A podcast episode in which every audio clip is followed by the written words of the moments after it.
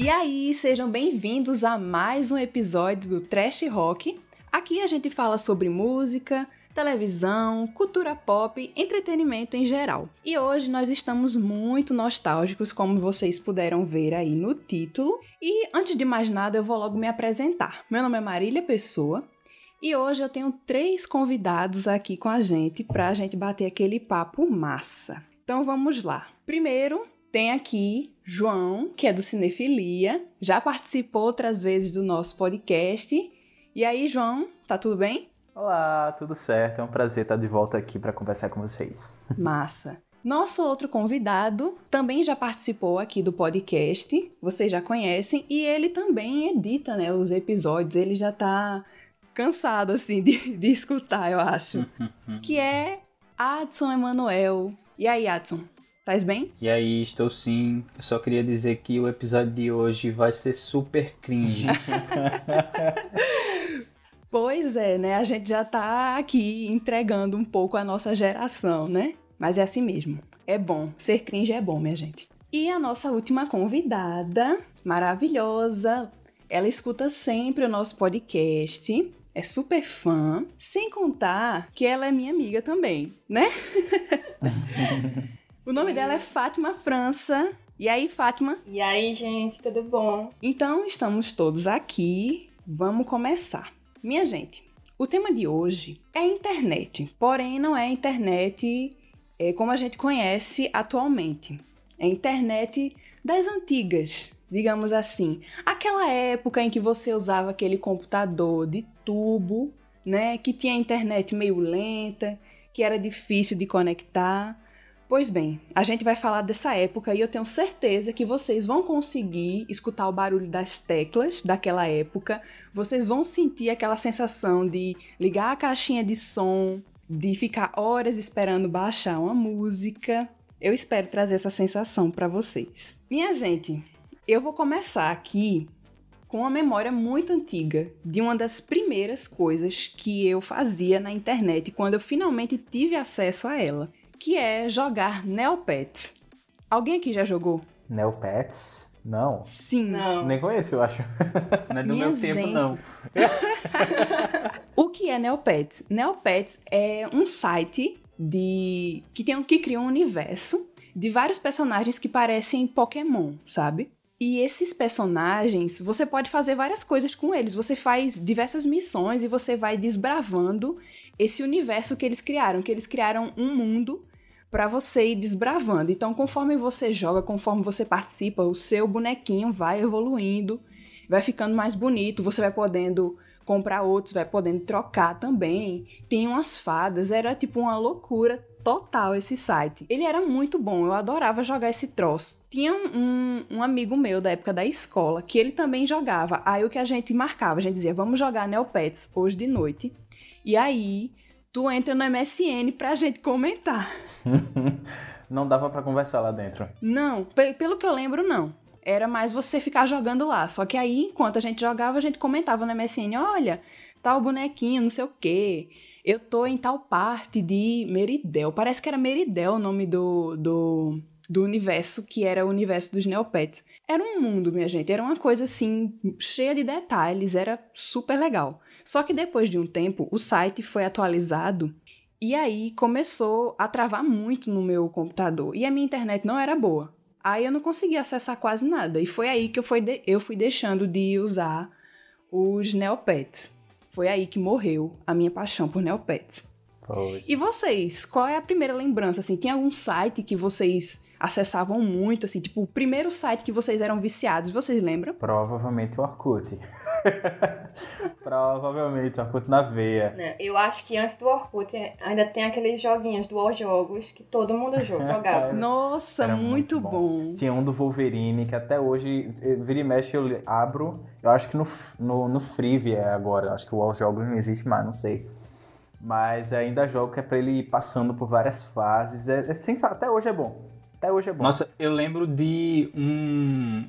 Era um site que tinha que era da Cartoon Network. E aí, eu não sei se, se existe ainda, mas era um site que, tipo, você tinha vários joguinhos de vários desenhos da Cartoon né? Network. Sim, Ah, eu lembro. Joguinho- Eu lembro também. Tinha de Ben Você 10. tinha o joguinho do Ben 10, tinha o Ah, joguinho era tão do. é, de, de vários desenhos que tinha lá na Cartoon Network, e aí eu, eu entra- entrava nesse site, ia na Lan House, né, claro, e entrava nesse site e passava lá uma hora, duas horinhas lá.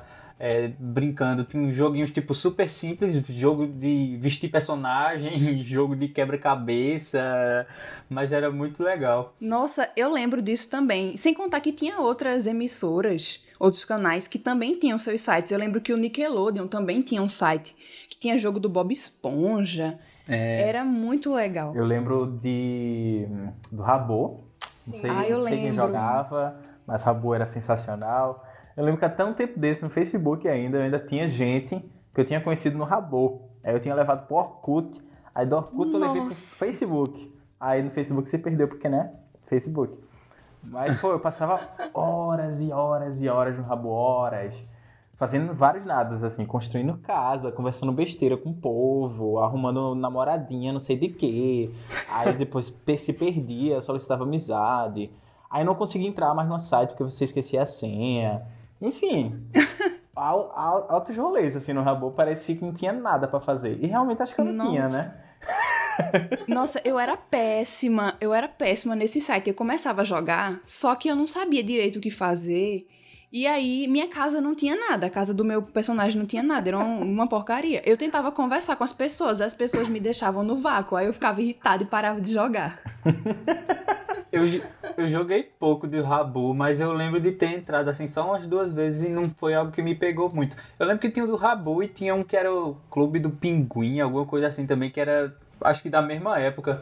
Mas eu nunca joguei muito não. Eu jogava muito joguinhos do Orkut, tipo Mini Fazenda, tinha Nossa, o. Depois Feliz. teve o do café lá, né? Tinha Colheita Feliz. Uhum. Era a sensação. Poker. Nossa, o Era. Buddy Poke era muito legal. Você fazia as coisinhas com seus bonequinhos lá, botava.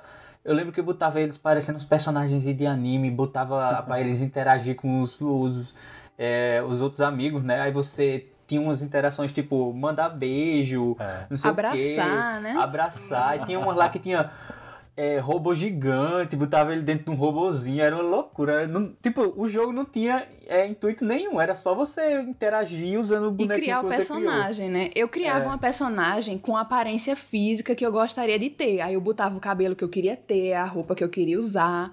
Essas coisas eu me realizava através do meu Buddy Poke. Mas eu não lembro como que era meu Buddy Poker, não. Eu lembro que tinha, eu lembro que eu usava muito, depois eu parei de usar porque eu viciei muito em Mini Fazenda. Eu viciei de um jeito que eu mantinha num, num- num caderno o quanto que eu tava atrás de alguém e quanto que eu precisava colher, plantar para que eu conseguisse passar de, de nível. Caramba, meu competitivo. Deus, João. Altamente metódico. Não consegui, né? Minha fazenda era uma zona, era horrível, mas eu tentava. Não, no meu caso, eu preferia o Booty Poker mesmo, pelo mesmo motivo que tu, que eu colocava a bonequinha do jeito que eu queria ser. Não. Foi a primeira vez que eu fui emo na minha vida, foi com essa bonequinha. Todo mundo era emo no Buddy Poke. Sim.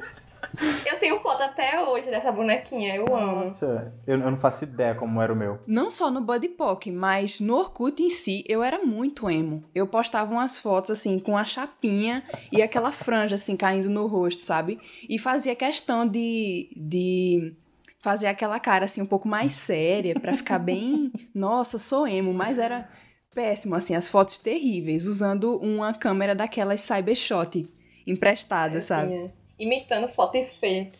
Sim, vocês conseguiram é, resgatar? Vocês conseguiram resgatar o. Esqueci o. Como é que chama? As fotos do Orkut? As fotos do Orkut, isso. Porque eu pensei que tinha um nome. Não tinha um nome, era álbum que eles chamavam ou não? Era álbum, e Álbum, pra você né? mandar mensagem era scraps. Isso, verdade. Pronto, eu consegui resgatar. E eu encontrei esses dias. Eu tinha. Dava pra você jogar do Orkut pro Google Plus e do Google Plus pro Google Fotos. Aí eu consegui resgatar uma porrada de foto. Eu tinha tipo 5 mil fotos no Orkut. Cada uma Isso pior foi que na a época outra. que. Foi na época que o Orkut tava morrendo, né? Que ele Isso. permitiu que você baixasse. As minhas fotos do Orkut, muitas se perderam, graças a Deus. Espero que ninguém nunca encontre. E as que, se, as que dá pra salvar, eu ainda tenho no computador, numa pasta assim, bem fotos de vergonha alheia. Eu acho que eu nunca cheguei a, po- a postar foto minha de verdade no Orkut. E eu só comecei a postar foto minha mesmo a partir do, do Facebook, porque eu tinha vergonha. Meu Deus. Ah, pois a minha tava uma modelo. Pegava, juro, pegava um monte de referência no Google e ficava me sentindo, reproduzia tudinho. Mas óbvio que não ficava igual, né? Eu tentava tirar aquelas fotos estilo fake, mas não dava pra ficar daquele jeito. Primeiro que eu era pobre. As meninas fakes eram ricas, elas iam pra aquelas eh, paisagens maravilhosas, né? E não tinha como eu fazer isso. Eu era a pirraia, né? Não tinha como, mas ficava muito tosco. Mas eu achando que tava arrasando, né?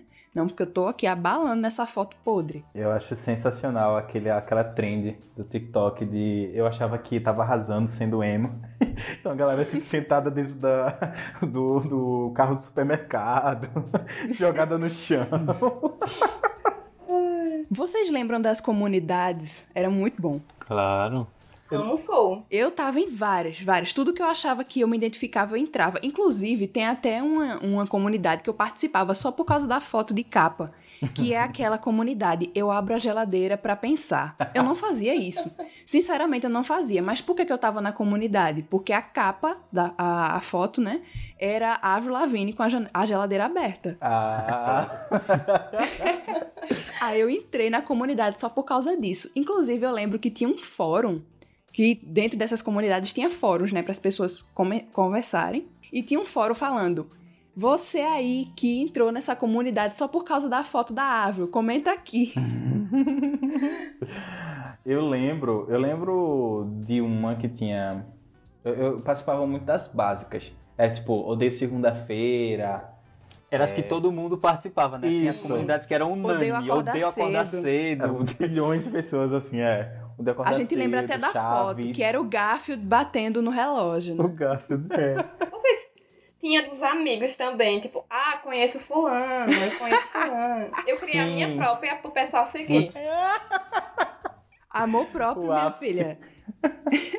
eu tinha uma pro meu blog na época, porque eu já tinha blog dentro- desde essa época, assim, quando eu comecei a crescer um pouquinho, quando eu tinha uns, uns 12, 13 anos, eu já tava criando blog e eu já fazia blog e tal. Tava lá, assim, tipo, só os meus amigos, 20 pessoas, assim, na comunidade. Eu não lembro se eu já fiz isso, mas eu acho. Eu tenho uma lembrança e seria uma coisa que eu faria na época.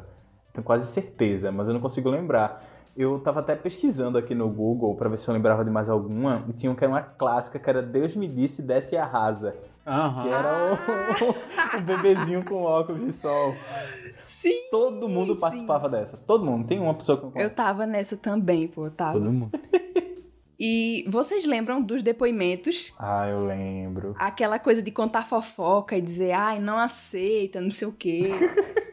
Não aceita, não. Ainda bem que eu nunca caí nessa de aceitar o, o depoimento com fofoca. Eu sabia fofocar no É sigilo. porque na época não tinha mensagem direta, né? Era só depoimento, né? Teve um tempo que depois eles permitiram um chat pra você conversar, tipo o chat do Facebook, sabe? Mas já era já no finalzinho, né? Foi, foi. Nessa época eu já não tava mais tão ligada. Agora, eu não lembro. Qual era a diferença do depoimento pro scrap? É... O scrap era um recado que ficava ali, é, No um recado da pessoa. Era um recado menor que ficava na parte de scraps. Tipo, alguém deixava alguma coisa lá. Nem lembro qual era o conteúdo. Muita gente botava aqueles gifs coloridos, É, eu lembro do, brilhantes. do negócio brilhando. Sim. Sensacional. Depoimento Era também. É, depoimento era tipo uma declaração pra pessoa. Aí era tipo, vou- digamos que eu tô mandando um depoimento pra Fátima. Aí eu botava assim, Fátima, com aquele aquela tipo de letra diferente. Miguxa! Ai, Nossa, as letras diferentes. Verdade. O que não dizer fonte, né? dela? Começava assim, né? O que dizer dela? Nossa, mal conheço, já considero, não sei o Pacas. blá blá blá.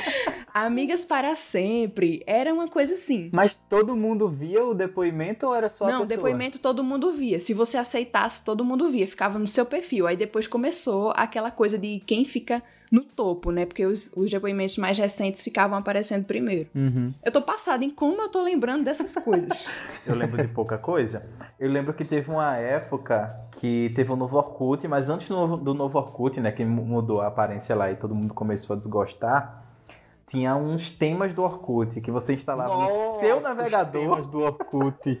e jurava que todo mundo tava, tava vendo também, mas não era. Era uma decepção absurda. Sim. Era muito louco. E isso dos temas do Orkut perdurou tanto que quando começou a galera entrar mais no Facebook, tinha tudo aquele negócio de mude a cor do seu Facebook, não sei o que. Isso já era pra vírus, galera que né? era Sim. saudosista Sim. dos temas do Orkut, tá ligado? Sim, total. Era verde, rosa Sim. no Facebook, né? Mas no Orkut era um negócio bem, bem diferentão, assim. Tinha uns papéis de parede no fundo. Era, era da hora. Ficava parecendo o blog do Blogspot, que você personalizava, botava um fundo, né? Era. Era. Sim. E além do Orkut, tinha também, né, que pau a pau, né? O MSN, que é, digamos que, o WhatsApp mais saudável, digamos assim. Ei, uma coisa que a gente esqueceu de falar. No Orkut dava pra ver quem visitou você. Eita, é mesmo, É né? mesmo. Bicho, Ah, é o medo de mas entrar no agora- perfil. Eu vou, eu vou agora entregar a minha irmã. O que, que ela fazia? Ela botou aquela, aquela coisa de não mostrar quem visualizou o perfil, porque ela queria bisbilhotar o perfil das pessoas sem que aparecesse para essas pessoas. Então ela sacrificou de ver quem estava vendo dela para ela poder bisbilhotar a vida de todo mundo sem ser notada. Ela fazia isso. Nossa, era muito à frente do seu tempo, porque eu não sabia nem que existia isso. Eu também não. Eu criava fake. Era muito mais fácil. Meu Deus. Mas, mas o intuito do fake era mais fazer amizade com o pessoal, tipo, que você não conhecia, do que com a galera já existente aqui na- no seu ciclo, né? Eu lembro É, que eu, que eu tinha doido. uma. que eu pegava fotos, sei lá, tinha vários blogs que tinha as, tipo, as fotos dessas meninas bem bonitonas assim, e você criava seu fake. Eu lembro que a minha era Pri Albu Albuquerque. Aí eu criei, depois que eu vi que minha irmã tinha um, eu, oxi, vou fazer também, tá na moda. Aí fiz. Fiz um crush, mas aí ele me abandonou, né? Enfim, desilusões. Eu cheguei a criar um fake também, mas eu não usava muito, depois eu abandonei. Mas era assim, a pessoa escolhia um nome bem nada a ver, com outro sobrenome bem nada a ver, com fotos mais nada a ver ainda, e ficava lá, falando de uma vida que não existia. Resenha. Tinha até família, pô, o fake com fake, assim, era ótimo. E eu achava Nossa, estranho, doce. porque Ia fundo nesse negócio de fake, hein? tinha umas comunidades que dizia, nossa, quem quer ser filha de não sei quem, não sei o quê. Isso aí eu já achava muito hard, isso aí eu não participava não, que eu achava uma loucura. Meu Deus. Sim, voltando ao, ao MSN, né? Era muito legal, minha gente. Eu sinceramente gostava muito daquela coisa de você poder botar que tá ocupado, você poder entrar invisível, você conversava sem ninguém lhe atazanar porque não tava. Botar a música que você tava ouvindo aparecia Sim. lá pro. Sim, Que era nossa, conectado com o Media Player. Eu colocava também, era muito bom. E assim, né, você poder conversar sem ninguém lhe atazanar, né? O WhatsApp, inclusive, tá precisando colocar essa funcionalidade de você entrar no modo invisível pra conversar sem ninguém lhe encher, porque acha que você tá online, né? Mas aí quando a pessoa entrava lá e tava no modo normal, subia lá, plup, fulaninho entrou no WhatsApp, no, no WhatsApp, ó, no MSN. Sim. E tinha uma galera que ficava entrando e saindo várias vezes só pra é, ficar só pra aparecendo ficar lá. plup, plup, plup. Era pra chamar a atenção, eu lembro. E quando você tava na casa de alguém, botava, né, no status, na casa de fulaninho. Uhum. Fu- Fulaninho, fulaninho e fulaninho estão aqui. Nossa, Era muito legal isso. Que resenha. Agora, um sinônimo de status era quanto tempo você conseguia passar no, no MSN. Era você entrar, ver aquela lista. É tipo, quando você entrava na, na lista, tinha uma porrada de gente, mas sempre lá no topo eram as pessoas que tinham entrado muito tempo atrás. Então você, às vezes, entrava e saía, entrava e saía durante o dia, e aquela pessoa continuava lá em cima. Então era sinônimo de status que deixava o computador inteiro ligado. Então tinha muito dinheiro porque conseguia pagar energia, É, e tinha, tinha internet em casa, isso é um óbvio. Mas, pô, era sinônimo de status. Você tá lá, deixava ocupado ou deixava ausente, sabe? Só pra dizer, então, não tô aqui não, mas deixei Nossa. ligado meu computador. Lá em Tinha casa, várias pessoas que faziam isso. quando a gente começou a ter acesso à internet, eu já tava maiorzinha, os meus irmãos já estavam, o quê? Na faculdade. E tinha aquela, é aquela coisa, né, de você ter que dividir com seus irmãos. Então eu podia ficar, tipo, só uma hora usando e o resto do tempo era mais pra eles. Tinha todo esse controle. Não dava pra aproveitar tanto, né? Então era impossível ficar no MSN o dia todo. Uhum. Eu lembro nessa época, eu não cheguei a usar muito o MSN. Eu, eu acho que é porque eu tava no Orkut e aí não tinha necessidade do MSN, também pelo, né? Tipo a escola, a galera. Ué, mas era totalmente diferente o MSN do Orkut. É porque não tinha o que conversar, tá ligado? Ah, tá, você era solitário. Não, não é. Não... Eita caramba. Não é porque não, não tinha o que conversar, não com quem. Tipo, tava todo mundo lá. Mas você se viu o dia todinho na escola. Aí chegava, não tinha mais o que falar, tá ligado? Ah, mas ficava eu usava mandando um pra emo. fofocar. Eu era uma criança fofoqueira, eu fofocava. Eu também, desde sempre. A gente tava sempre Ah. falando do povo. E aquela coisa maravilhosa, né? Se fulaninho demorasse pra responder, você mandava aquele negocinho ficar batendo Treme na tela. tela. Chamar a atenção. Bum, bum, bum, bum, Era pra isso. Eu mandei tanto. Mandava. É. Mandava aqueles. aquelas ilustrações, aquelas animações soltando pum na tela. Sim, aquela mulher rindo.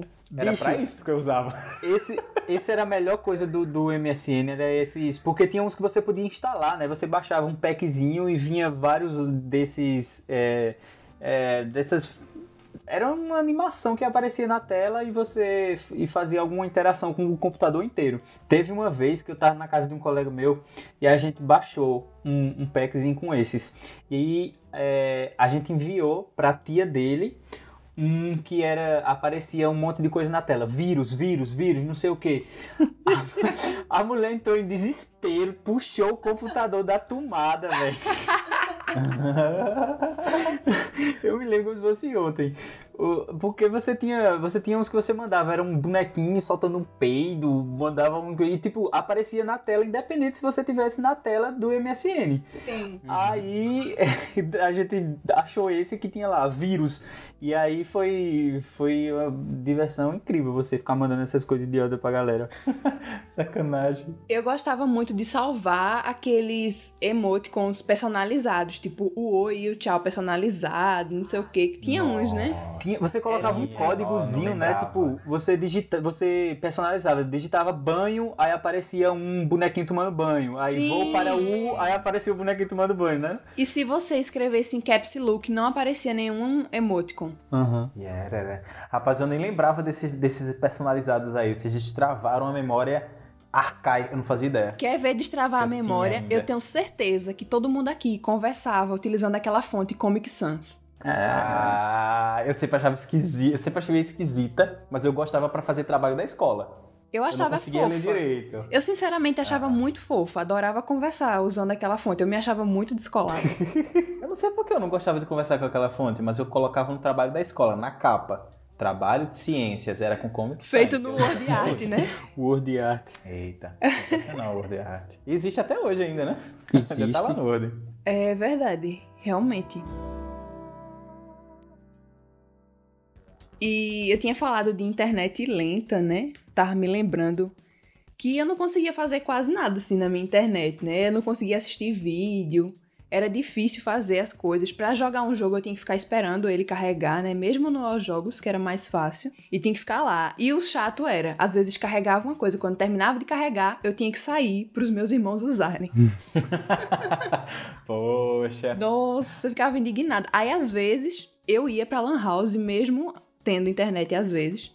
Porque, às vezes, tava tão devagar que a pessoa não conseguia fazer nada. Aí eu ia pra lá pra me divertir, porque na Lan House, pra mim, era um mundo, que a internet era muito mais Que a rápida. internet era pela antena, né? Tinha- Era. quando É. Chovia, acabou, não dava pra usar nada. Era horrível. Via rádio, a internet via rádio. Isso.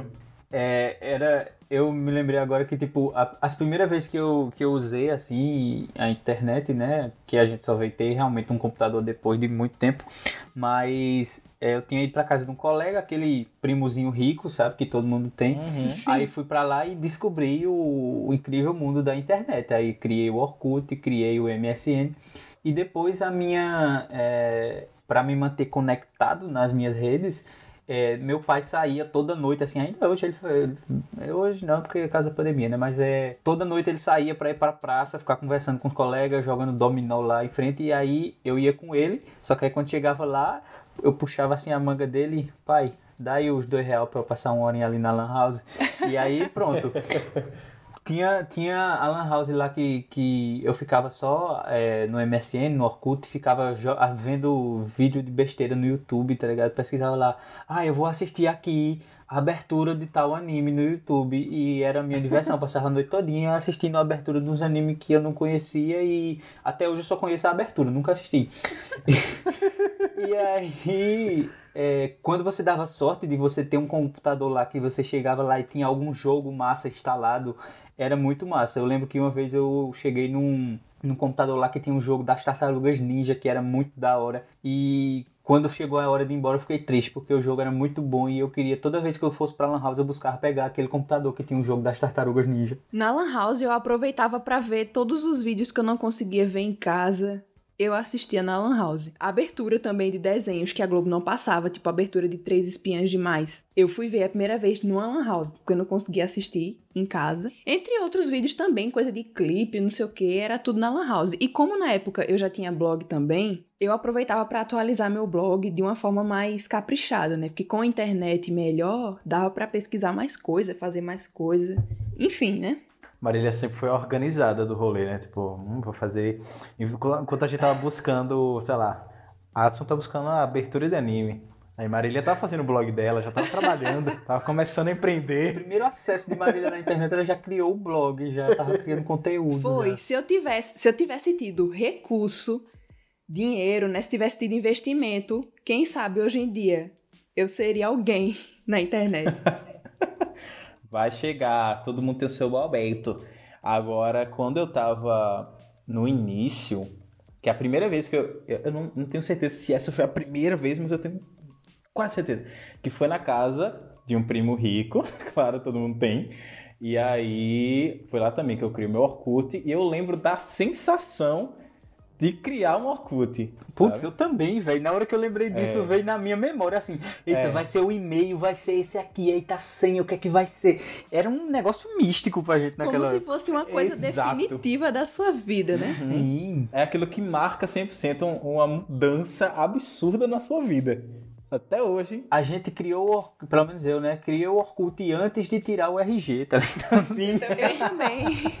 Agora, Nossa. agora o e-mail era vergonhoso. Nossa, com, Com certeza. certeza. Aquela coisa, né? Fulana, gatinha, arroba hotmail.com. Todo mundo teve um gatinho. o meu era Fafá das Lindas. Fafá 10 linda. Deixa eu ver, eu tive. Caramba, eu lembro que quando eu eh, tinha uma, uma época que você ia enfeitar o seu nome, né? Então você colocava Y, colocava dois L's, K.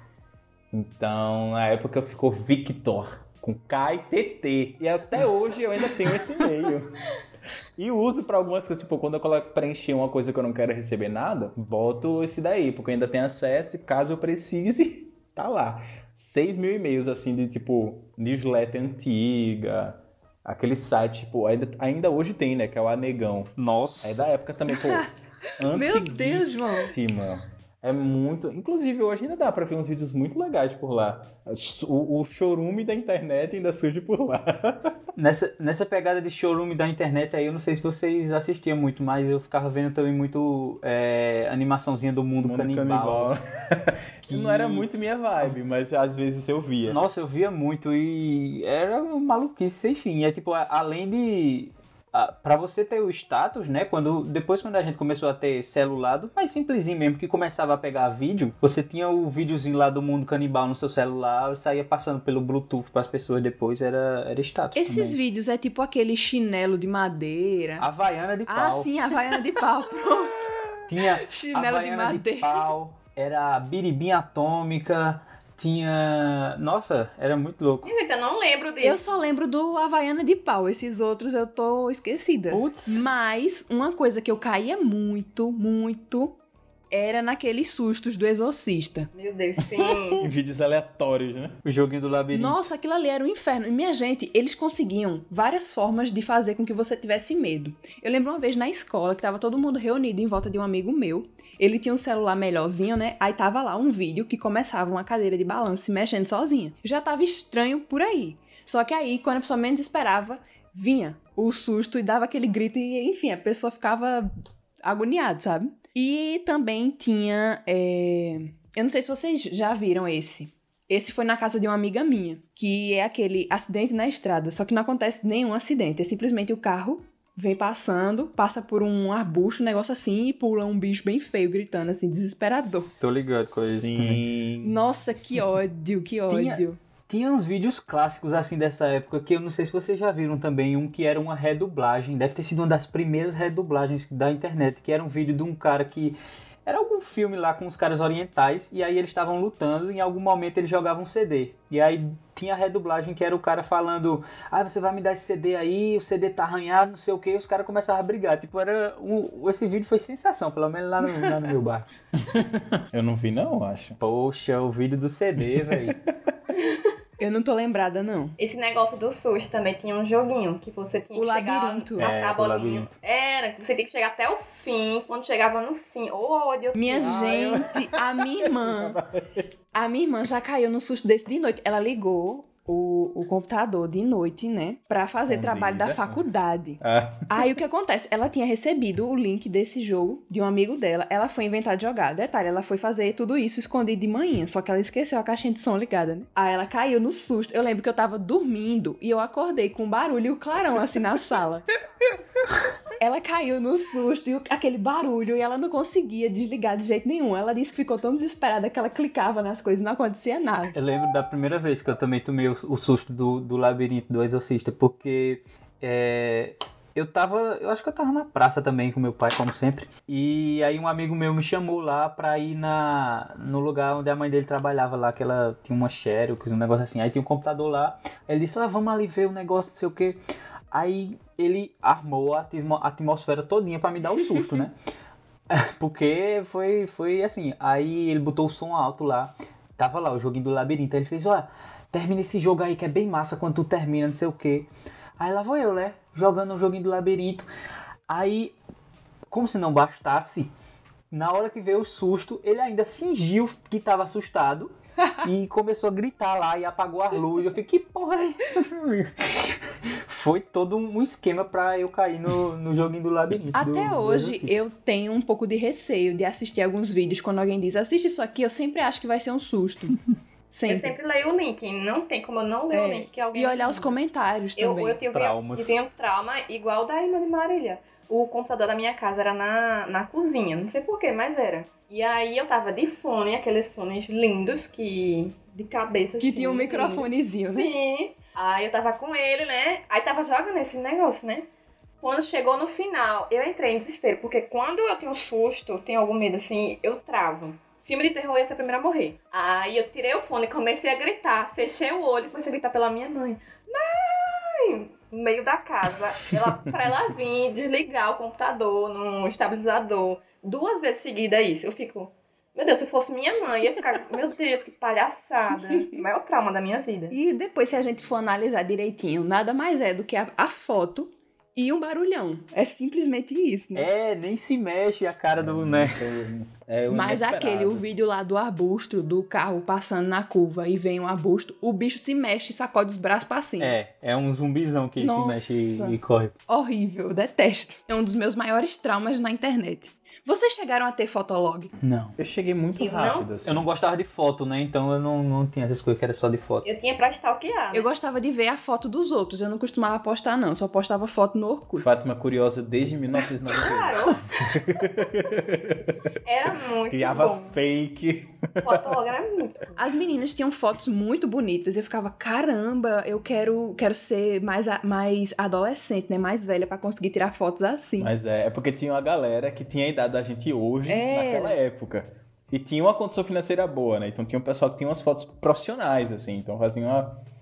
Tinha a galera que ganhava dinheiro fazendo essas fotos. Aí era Fotolog, antes tinha Sim. o Flogão.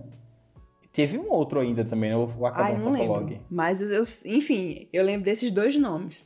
Eu lembro que tinha uma galera que tinha MySpace também, mas eu nunca cheguei a ter MySpace. Nossa. Eu lembro de ter feito, mas eu não, não usei. Eu só fiz pra saber como é que era. Eu já não lembro como é que era, mas eu lembro que eu fiz. Porque era muito próximo o MySpace do Facebook. Surgiu os dois assim pra gente aqui. Eu não sei se eles eram contemporâneos, mas pra gente, quando chegou, foi tipo MySpace, Facebook. Aí você fez o Facebook. Outra coisa que eu lembro muito também, eu tinha falado de internet lenta e eu- praticamente toda essa trajetória, tirando a parte da Lan House, é tudo com internet lenta, né? Aí eu tava lembrando também da época de usar o Facharad pra baixar Nossa, música. E o Ares. O Ares, vocês já eu usaram acho, Ares? eu não lembro não. Eu Era lembro Ares, só era? do Facharad e outros links é, derivados. Pra mim era quatro xarede. Era o 4 Eu Xared. falava assim é, também, mas eu falei. Facharad pra ser chique. Falar em baixar, é, quando comecei a ter computador em casa, né? E aí eu sempre comecei a baixar muita coisa. E aí, eu, dia desse eu tava me lembrando, né? Eu tava baixando um negócio aqui, um filme de 7 GB e baixou em uma hora. Eu lembro que eu ficava pra baixar um episódio em RMVB de Pokémon com 40 MB, demorava duas horas na internet. Era lá 30 KB por segundo pra fazer o download. E aí, mesmo nessa, nessa, nessa circunstância de internet ruim, eu ainda queria investir e começar a vender DVD pirata com as coisas que eu baixava, né? Empreendedor. E fazia os, os clientes ir na escola lá, eita, tem como fazer esse, esse DVD aí pra mim, não sei o que. Eu lembro que eu baixei Caramba. um monte de temporada de Pokémon só pra um carinha lá que comprava pra mim, comprava mim os DVD lá de Pokémon e com qualidade bem bosta. Aí você é, fazia o, o- Primeiramente tinha um único programa lá que você já só botava os episódios e ele já é, gravava direto no DVD. Só que aí depois eu fui começando a me especializar, né? Pra, pra o Império, o Império do- da Pirataria ser, ser bonitão. Completo. Aí eu comecei a aprender uns programas novos que faziam os menus do DVD, tipo, como se fosse Oh. DVD original, tá ligado? Ainda hoje eu tenho uns DVD com menu que eu fiz, tá ligado? E era meu sonho, na época, era trabalhar fazendo o menu de DVD. Hoje em dia ninguém nem assiste DVD, mano. Tá vendo? Se tivesse tido investimento, Caramba. hoje em dia a Adson ia ser o dono da Netflix. Olha só. Quase isso. eu lembro, eu lembro que eu fazia desse daí também, era, um- era um Nero. Ah, Nero eu era o lembro. Nero. Nunca aprendi a usar. Eu também não. Eu conhecia. Conhecia, mas eu nunca usei. O Nero era o principal, assim, pra você tirar a cópia do DVD. Pegava o DVD do outro, Isso. botava lá no Nero e fazia a cópia pra você. Comprava aqueles DVD virgem que vinha na caixinha, né? Eu comprava na caixinha Isso. porque eu ia, eu ia vender, né, pra galera. eu dizia, mãe, Uhum. compra aí a caixinha de DVD que é pra, pra eu ganhar dinheiro. Eu vou começar a ganhar dinheiro. Eu vender um DVD aqui por 3 real. É dinheiro demais, pô. Super faturado? Eu baixava muita música pra igreja. Então eu usava muito Ares pra isso, pra fazer essas seleções, sabe? Então o pessoal pedia, ah, faz uma seleção de não sei o que, sei lá, Cassiane. Aí vai lá e baixa todas as músicas da Cassiane. E era muito difícil encontrar a música certa, porque às vezes a galera colocava o nome errado, e vinha uma Nossa. música diferente. Aí gravava o CD e só descobria João- na hora de tocar. João era Não- aquela não criança conferia. do vídeo em que tá numa marcha nupcial, o casamento, e no final vira um remix e todo mundo fica naquele climão. Oh, mas era boas lembranças. Às vezes, para... o Ares era tipo o, o, o Torrent, sabe? Uhum. Então precisava ter uma galera que tinha esse mesmo arquivo. Eu acho que inclusive era o início do torrent, eu acho. Precisava ter o mesmo arquivo para que funcionasse o download. Se tivesse pouca gente, não baixava. É, nesse negócio de baixar música, esse de vir com o nome errado era o clássico, né? Quem nunca teve aquela música no celular que você não sabia de quem era, porque tava lá escrito www.baixarmusicasgratizbrasil.com.br e você ficava sem saber quem Uma era a música. vez eu tinha emprestado o meu MP3 player, que era tipo o meu xodó, que eu tinha ganhado de presente do meu irmão. E além das músicas que eu baixava normalmente, né, música emo, essas coisas, uma vez eu emprestei pra uma amiga minha e disse assim: "Olha, bota aí um monte de música pra mim que eu já tô cansada das que eu tenho". Aí ela encheu de música de NX0. Encheu, encheu tipo um monte e tinha de outros artistas também internacional que eu nunca sabia o nome da música, porque além de ser internacional, não sabia inglês, também não tinha o nome. Era tipo www.downloadmp3.net, DJ, não sei o que lá. Eram umas coisas assim que não tinha como saber, que eu vim descobrir o nome depois, que eu já tava bem mais velha. Tinha tipo música de Kelly Clarkson, que eu confundi, achava que era outra cantora. Nossa. Enfim, uma coisa assim muito louca. Mas graças a essa minha amiga, né? Que tinha colocado só, só as únicas músicas que tinha nome mesmo era a música de NX0, porque as outras era tudo assim. E como não tinha sido eu que tinha baixado, eu não sabia. Eu tinha lá uma música que era de Detonautas, achava que era de Charlie Brown. Eu, tinha, eu, lembro, eu lembro que tinha uma. Eu lembro que tinha. Eu baixei uma vez o CD do Linkin Park, né? O, o Meteora. E aí tem uma música nesse CD que chama Hit the Floor. Só que aí veio outra música, que na verdade era a música Bodies, do Drowning Pool, que eles falam no meio da música, Let the Bodies Hit the Floor. Aí eu achava que tava certa a música, só que a música era totalmente diferente da vibe do Linkin Park. Aí eu dizia, poxa, o Linkin Park tá diferente, né, nessa música. Que resenha. E dava pra ouvir online também, né? No Kabong. Acabou, Ah, nossa. eu ouvia muito. Caramba, Eu ouvia muito. Era verdade. meu ritual. Botar a minha playlistzinha no Kabong, que eu enchia de música. Tipo, botava Don't Stop the Music de Rihanna e derivados. E botava o meu joguinho lá no Os Jogos. Aí eu jogava, escutando as playlists do Kabong. Sim. Só que a internet era devagar, né? A música ficava parando. Travava. Eu adorava. Tô ligado. Meu início no inglês foi aí, porque eu colocava a letra de Selena Gomez, ficava lá cantando. Aprendi ali. Olha aí. Eu não preciso dizer pra ninguém que o que mais eu escutava era Avril Lavigne, né? Em todas essas minhas fases. Uau, que surpresa. Mas era muito bom, eu adorava também. Quando começou minha, minha vida internacional aí. Minha vida internacional é ótima, né? Seu gosto internacional, isso, né? Isso. Começou aí nessa época do Cabone. Era muito. E eu bom. aproveitava, né, que como eu tava começando a ler revista tipo é, o It, Capricho, isso aí já servia de base para alguns gostos que eu comecei a ter na internet, né? Alguns artistas que eu via na revista, eu ia procurar na internet pra Nossa. ver se eu gostava. É, Colírios da Capricho, que foi uma fase assim muito boa da Eu internet. ia falar agora disso aí, pra Adoro. destravar essa memória do Twitter, pô. No Twitter tinha um monte de. Como é que eles chamavam? Fã clube, Tinha fã clube, mas tinha outro nome que eles davam. FC, um negócio assim. Eu sei que eu já tive um fã-clube pra Federico De Vito na época. Nossa. na época que ele não era quase ninguém, porque hoje ele é bem grandinho, bem Porque grandinho. né? ele era É, ele tá bem Ca- famoso. Capricho. Pra quem assinava Capricho, quem curtia, ele já era grande. É, sem contar que a Capricho dava uma projeção gigante pra esses meninos. Muitos deles conseguiram deslanchar nos projetos pessoais deles graças à revista. E era bizarro, porque você era famoso, porque você era bonito inicialmente, sabe? Era uma Sim. loucura. E na época do Vida de Garoto, que era tipo os três colírios principais, nossa, era uma febre muito grande, minha gente. Vinha pôster na revista, tinha entrevista com eles. Eles tiveram uma websérie, que até hoje, se brincar, deve estar deve tá aí pelo YouTube. E eu lembro também que tinham as amigas minhas, cada uma tinha seu preferido, a gente ficava acompanhando a vida deles, era muita onda. E assim, né, muitas coisas aconteceram. Tem uns que eu não sei mais o que, é que tá acontecendo com a vida deles. E tem um que, como, como a gente já mencionou, né, Federico De Vito, que é o que eu mais, assim, ainda vejo. Coisa dele na internet, porque ele virou, tipo, um influenciador, aproveitou muito a fama e a projeção que a Capricho deu pra ele. E ele, enfim, produz várias coisas assim por conta própria pra internet. Acho que falando da Capricho, podia aproveitar e ir pros blogs, né? Porque a Capricho divulgava muitos blogs. Claro, com certeza. Inclusive, o meu sonho, quando eu comecei a ter blog, era participar daquela coluna Tudo de Blog, um negócio assim da Capricho. Nunca participei, nunca consegui, porque, nossa, eu era muito nova e as meninas já tinham o quê? 16, 17 anos, não tinha como competir com elas, né? Mas eu comecei a ter blog mais ou menos em 2009, no Blogspot ainda. Inclusive, eu desenrolava coisa de HTML pra mexer nos templates, coisa que hoje em dia eu não sei nem pra onde vai. Mas Bem eu isso. sabia mudar, nessa. mudar a cor, deixar o cursor colorido, fazer não sei o que lá. Era uma Tinha muito mega tutorial, né, na internet Tinha, mudar tema. Tinha sim, tinha blog. altos. Tinha blog especializado nisso, com dicas, várias dicas de tutorial. Várias dicas de tutorial foi ótimo, né? Vários tutoriais. Tinha vários materiais gratuitos que você podia usar também. Você baixava uns Era- templatezinhos lá que vinha já no formatinho, você só mudava Era. algumas imagens, algumas Era, coisas, né? era, tinha é- isso também.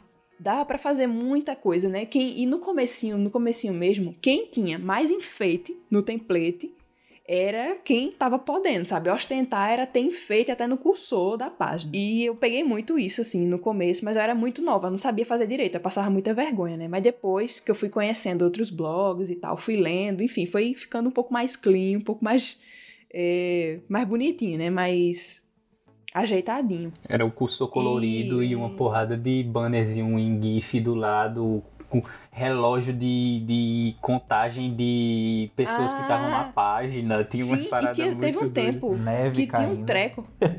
Neve. Neve. Nossa, teve um tempo que tinha um negócio pra você alimentar o peixe, minha gente. Era só você ficar clicando pra cair comidinha pro peixe. pra que isso? Só Deus sabe. Era pra passar mais tempo. Pra manter É, o pessoal lá dentro do site e do blog. Olha aí, os truques, né, de, de É. manter o visitante na página desde sempre, né? Sempre. E tinha, tinha enfeite. E quanto mais, é, quanto mais enfeite você tivesse, mais fodão você era, né? Porque você sabia utilizar todas as ferramentas possíveis e imaginárias, mesmo que ficasse um carnaval a página. Mas esse negócio dos blogs era muito massa, porque muita coisa que eu sei hoje em dia ainda também. é, eu comecei a me aventurar nessa época dos blogs, porque eu já tive alguns blogs assim de, de, de bobagem de. É, com um colega meu, de falar de anime, de repostar coisa que outras pessoas postavam, ligado? Fazia um plágio na cara dura lá. Mas isso de mexer com template, é, eu aprendi umas coisas de HTML que hoje eu não sei mais nada, mas por exemplo, mexia também muito com imagem para fazer as imagens do de fundo, do banner de cima do site. E aí eu comecei a, a, a aprender um pouquinho de coisa de Photoshop que ainda hoje tem coisa que eu lembro que eu fazia naquela época, tá ligado? Tanto para blog quanto para os DVD pirata também, que eu fazia os menus do DVD, fazia também as capinhas. Tinha um fórum, pô, eu participava de um fórum que era para fazer capa de DVD de anime. E aí a galera pegava lá, eu chegava lá, tinha, tinha um monte de capa bem bonita, e aí eu pegava a capa da galera, imprimia e colocava meu DVD lá. E aí eu também podia fazer as minhas próprias capas, eu fiz umas bem horríveis. As últimas que eu fiz eram. eu tinha mais noção do que eu tava fazendo, tá ligado? Mas já fiz capa até no GIMP, tá ligado? pra colocar lá no. Sim. No, no coisa. E era, e era um início de uma. De uma. É, negócio de você querer conhecer aquele universo para aprender algumas coisas que hoje em dia a gente usa bastante, né? De Photoshop, de manipulação de imagem, que é bem necessário hoje em dia, né? Pra tudo que a Sim, gente E foram faz. os blogs que me fizeram gostar de escrever pra internet, né? Eu gostava muito de eh, fazer minhas próprias matérias. Eu falava de tudo, falava dos famosos, falava de lançamento de música, lançamento de filme, de álbum, fo- até fofoca de famosos também falava, né? Tinha muita coisa ali que eu criava por conta própria e isso acabou me fazendo gostar disso, né? Tanto é que até hoje acabo mexendo com essas coisas, né? De escrever, escrever pra internet. E também me fez conhecer muita gente legal, muita gente interessante. Tem pessoas da época dos blogs que eu até hoje acompanho na internet, que até hoje a gente às vezes também conversa, se segue é, Instagram, Twitter. Eu acho isso muito massa, sabe? Porque eu conheci pessoas assim bem legais nessa época de blog. E todo mundo querendo ou não se ajudava, né? Tinha muito essa época de você deixar um comentário na página da pessoa e a pessoa retribuía, ia na sua página e comentava no seu post também. Era muito, muito legal, assim. Eu sinceramente gosto muito de lembrar dessa fase. E eu até vi recentemente é, algumas blogueiras querendo voltar o movimento dos blogs na internet, tipo blogueira, blogueira mesmo, blogueira que tem blog, não que fica só postando foto no Insta, porque tavam, tava saindo, né, aquelas histórias de que o algoritmo do Instagram vai mudar de novo, que vai priorizar vídeo, vai priorizar não sei o que lá. E algumas pessoas estavam insatisfeitas com isso, estavam querendo a volta dos blogs. E eu fiquei, nossa, queria, viu? Porque era massa. Era um conteúdo um pouco mais é, gostoso de acompanhar. Ele era mais bem trabalhado, mais detalhado. Você podia ler, é, você podia ver foto, você via uma informação mais é, completa, mais é, slow de consumir. Era de um tempo em que a gente tinha mais tempo para ler, né? Pois é. E a gente tinha esse, esse cuidado maior, era tudo melhor estruturado. E aos poucos, o tempo foi diminuindo e a gente precisava de coisas mais rápidas. Então, cada vez menos informação, de forma mais ágil, né? Para que a gente conseguisse ler tudo bem. E acaba que o, a personalidade, toda a escrita, as pessoas, né? Os produtores de conteúdos em texto foram migrando para vídeo, para áudio e o texto foi se perdendo lá, né? ficando algo muito mais informativo do que entretenimento. Porque tinha uns blogs que era muito legal, que você via realmente como que aquela pessoa escrevia, não era necessariamente tudo bem direitinho, né? Então tinha as suas gírias, tinha o jeito de falar, tinha a, a, o formar, a formatação diferente, né? Colocavam uma cor ali, um não sei o que aqui, colocava um GIF, colocava uma imagem. Eram uns retalhos, assim, que era muito legal. Eu acho Hoje que, tem que a questão do blog também, se você acompanhou, acompanhou algum Tipo, eu acompanhava muito Bruna Vieira desde muito tempo. Eu também. Se você visse os primeiros posts dela, era tipo realmente um diário. Ela falava sobre a vida dela, o que ela passou, o lugar que ela foi. E depois de um bom tempo foi que começou realmente questão de conteúdo, de ensinar alguma coisa, de mostrar look, de alguma outra coisa. Eu acho que hoje em dia não é, nem é questão de tipo ter pouco tempo. É questão que a gente tá sendo muito bombardeado por muita coisa ao mesmo tempo. Aí não tem mais aquela coisa de tipo, eita, vou parar pra ver tal blog. Vou sentar e vou ver, tipo, todo dia depois da escola eu sentava e ia ver a capricho. Eu, ia, eu sentava e ia ver o, o, o blog de fulana, ciclana. E hoje não. Tipo, a gente não tem mais essa disposição. Acho que é isso, disposição, nem tempo. Verdade. E hoje ninguém quer ler mais também, né? É, tudo o conteúdo tem que ser. Eu tava até me, me indagando no Twitter um dia desse. Você tem dois extremos gigantescos do conteúdo hoje em dia, que é o TikTok de 30 segundos ou a galera que fazendo live de 5 horas na Twitch. Aí, tipo, ou você tem tempo para acompanhar essas lives ou você fica só 5 horas vendo vídeos de 30 segundos no TikTok. É muito diferente a dinâmica de como era antes. Eu acho tão confuso isso, sabe? Fora que, é. que, querendo ou não, é a questão do blog, a galera da gente aqui conseguia, tipo, aprender coisa nova, HTML, coisa de escrita, é, desenrolar fotografia, tipo, tudo do zero. E hoje em dia, quem tá criando conteúdo, tipo, tem outras problemáticas, né? Outras questões para desenrolar que talvez nem use no futuro, porque TikTok é muito legal, mas aprender a dançar lá na frente não, não, não vai ajudar, como um exemplo você falou, que aprendeu a usar Photoshop. Eu acho aí, né? Pois é, a gente. Antes a gente tinha que, tipo, é, aprender um monte de coisa para conseguir fazer uma única coisa. Hoje você fica refém das, é, das próprias plataformas para criar um conteúdo que às vezes é um conteúdo que você só tá lá, tipo, a galera que faz aquela. uma ceninha dublando um áudio do TikTok, tipo, é, isso tem algum valor? Sério?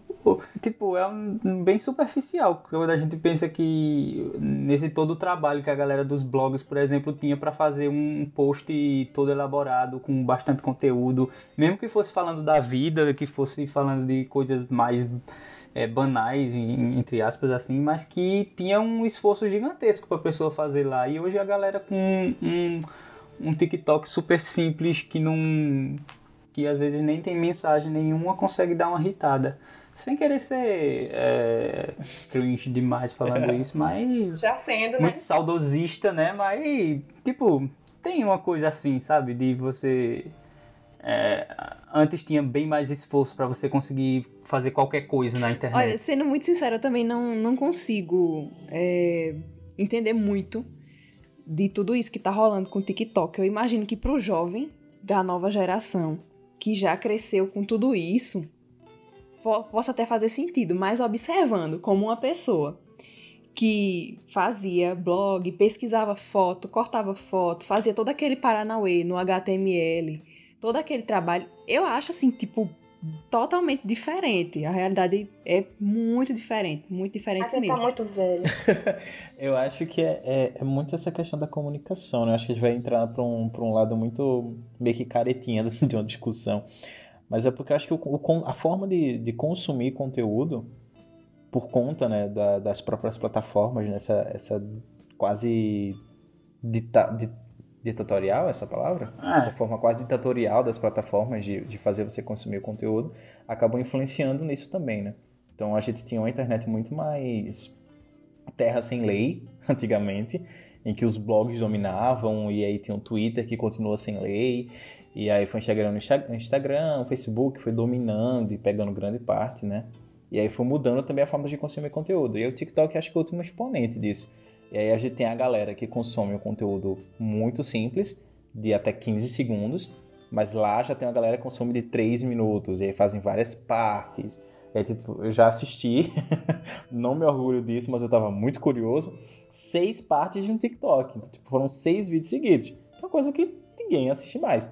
Hoje não dá mais pra assistir, mas lá no início, quando você tinha uma história boa para contar, você conseguia aprender atenção, né? Então acho que é um pouco do que Fátima vinha falando também a atenção está muito pulverizada, a gente tem muitos lados para olhar. Então, às vezes, a gente acaba se conformando com o que está aparecendo para a gente ali. E é por isso que esses feeds infinitos fazem tanto sentido, né? Você não tem mais coragem de buscar algo interessante, porque o que lhe aparece ali, ele acaba satisfazendo aquele desejo que você tem de passar o tempo. Virou só isso. Não é para acrescentar nada. É só um momento que você vai parar e olhar e fazer. É verdade. Hum, legal, essa dancinha aqui. Olha só, olha o que ela faz com a cara. olha esse doguinho brincando. Fico meio confusa para acompanhar, porque eu não tenho TikTok, mas muita coisa do TikTok é repostado no Rios, né, do Instagram. E aí, eu tava vendo, tem umas pessoas que estavam dando umas dicas de livro, dica de não sei o quê, e é tudo tão rápido que eu não tava conseguindo nem enxergar a capa do livro que a menina tava falando. E eu fico assim, caramba, eu acho que ou eu não tenho mais esse raciocínio rápido, ou então esse negócio aqui tá rápido demais pro meu gosto. É, tem uns que. Porque a ideia é fazer você retornar ao vídeo, né? Então você faz um vídeo curto para que esse vídeo seja assistido duas, três vezes. E aí você acaba ganhando mais visualização por conta de fazer um conteúdo rápido e raso, sabe? Eu gosto da repetição, né? Do vídeo Isso. repetindo. Mas o alcance do TikTok é muito massa. o alcance é massa. Há muitas, eu vi muitas pessoas comentando isso, né? Que entrega melhor os conteúdos do que o Instagram, por exemplo, né? Com certeza. Assim, é, é, bem inesperado, por mais que existam várias, várias pessoas falando, ah, faça isso, faça aquilo. Tipo, nos testes, acaba que, por mais que você siga exatamente aquilo que funcionou no vídeo anterior, nesse próximo, pode não funcionar. Simplesmente porque o, o TikTok não quis, entendeu? Então, é, é, muito disso, assim. Você acerta um tiro no escuro e às vezes dá certo. Então, tipo, tem vídeo que vai dar 10 mil visualizações, o seguinte vai dar 300. Aí depois vem um de 2 mil, vem um de 30, aí o outro vem de 40 visualizações. E é essa inconstância que o Instagram ela não tem quando você já tem um, um público mais organizado, né? Diferente do TikTok. TikTok você está comunicando para quase total desconhecidos. Já é outra, outra loucura de conteúdo, né? Só sei que eu até agora eu ainda tento entender, sabe? Eu acho muito, ainda é muito confuso para minha cabeça. a gente saiu 100% não foi do conteúdo de cringe, de cringe com o conteúdo de nostalgia, né? A gente entrou numa depressão aqui de como estamos reféns da tecnologia atual. a nostalgia tava mais alegre. Foi mesmo. Cadê? Traz a nostalgia de volta aí. Conclusão do episódio, né? Conclusão do episódio, estamos Você velhos. Falou de, de nostalgia. Eu lembrei. Vocês lembram de Tamagotchi? Ah, lembro. Ah, eu amava Tamagotchi, lembrei agora. Eu lembro, mas uma coisa que me frustrava é porque eu nunca tive um. Tipo, eu conhecia Nossa. porque os meus amigos tinham. Mas eu nunca ganhei um, porque minha mãe dizia que eu ia ficar viciada e não ia querer fazer mais nada. Poxa, eu lembro que ele tinha uma fitinha que fazia você desligar ele, né? Então quando você tirava ela, ele ligava. Aham. Uhum. Se você perdesse ela depois, quando ele Exato. acabasse a bateria, já Exato. era. Né? E eu sempre perdia. então acho que eu tive uns três Tamagotchi assim. Era invisível a porra da fitinha. Eu não entendia por que, que o negócio era essencial para ligar o aparelho, mas ela era um parado invisível que você tinha que. Exato, era um negócio que você perdia em dois segundos. Então era exatamente você perder e comprar novos. Aí chegou uma hora que o pai deixou de comprar, porque era barato, né? Tipo, na época não era tão caro assim. Uhum. era coisa que vendia, tipo, camelô e é, tal. no meio da rua, assim, você comprava. Era muito legal. E aí, mas chegou uma hora que o pai disse, ah, não dá mais não, tá perdendo demais. Pô, era, era uma fitinha atrás do negócio. Até hoje eu fico mas isso aí é pré-internet, né? O Tamagotchi depois virou o Pou do, do celular. Sim. Sim. Quem não teve o Pou no celular, né? Quem não teve? No Android 2.3. Claro. Todo mundo teve um Android nessa época. Minha gente, vocês já chegaram a usar aqueles modem de internet, que era tipo um pendrive? Isso era horrível horrível aquilo. Nossa, eu nunca eu... usei, mas eu via e eu achava muito estranho. Eu não conseguia compreender a lógica daquilo. Eu fico, como é que um negócio tão pequeno aqui tá pegando a internet? Que, que, qual a lógica eu disso? Achava coisa de rico. Você botava o chip do celular nele, né? Eu já usei, só que era meio ruim assim, sabe? Depois de uma determinada quantidade de tempo que você usava, ele começava a ficar muito devagar, ficar desconectando. Uhum. Nossa. Era, porque, tipo, eu lembro quando a gente ia pra, pra, pra praia, que não tinha internet na praia, mas tinha o modem. A minha tia levava o modem para ver os, os, e-mails dela, não sei o que. A gente ia ficava vendo o Orkut. E era muito demorado, porque ele usava a internet móvel, né? E aí na época era, uhum. nem tinha 3G ainda, então era 2G. pra carregar Era o um Orkut. Era um G. Demorava Caramba. muito e a gente ficava lá, esperando, esperando. Eu não carregava, eu procurava um local com área melhor e ficava nessa. Não sinto saudades. É, dessa parte aí eu também não sinto falta, O não. bom é que quando faltava a internet, pelo menos no computador, tinha um joguinho do dinossauro, Hoje né? ainda tem, hoje tem. O que eu lembro, eu jogava muito campo minado antes da internet, mas quando comprou o computador, pela primeira vez que veio com Linux, até hoje eu quero jogar o joguinho que veio lá, eu não sei qual é. Que era um joguinho de pinguim. Nossa, no Linux. Linux. Tinha jogos, eram os melhores jogos que vinham no Linux. Era um joguinho de pinguim que era uma corrida tipo Mario Kart, sabe? De pinguim, assim, um negócio meio Nossa. 3D, assim. E aí eu ficava, fiquei viciado. Aí quando formatou para Windows, pronto. Nunca mais joguei. Nossa, quando a minha internet caía, eu virava artista no Paint. Sim. Nossa, passei horas no Paint porque tava sem internet, eu caía. E às vezes- Fazer. A internet demorava tanto e você tava tão entediado que você ficava com raiva e fazia um monte de risco, assim, por cima do desenho. Eu lembro que quando caía, ou quando manhã não deixava eu usar para economizar energia, eu ficava digitando as coisas no teclado para treinar. Porque tinha uns jogos para treinar Peraí, agilidade. ela não deixava tu usar a internet pra não gastar energia, mas tipo, o computador tava não ligado de todo deixava jeito. usar o computador. Não deixava usar o computador. Tipo, você tinha uma hora, uma hora e meia para usar o computador. Isso tá certo. Quando terminava, eu não podia usar. Mas eu não tinha o que fazer. Aí eu ficava lá sentado no computador com ele desligado Ah, Tu usava aquele desligado, teclando com ele desligado. Isso. Ah, e ficava digitando assim, digitando. E até hoje foi o que me ajudou.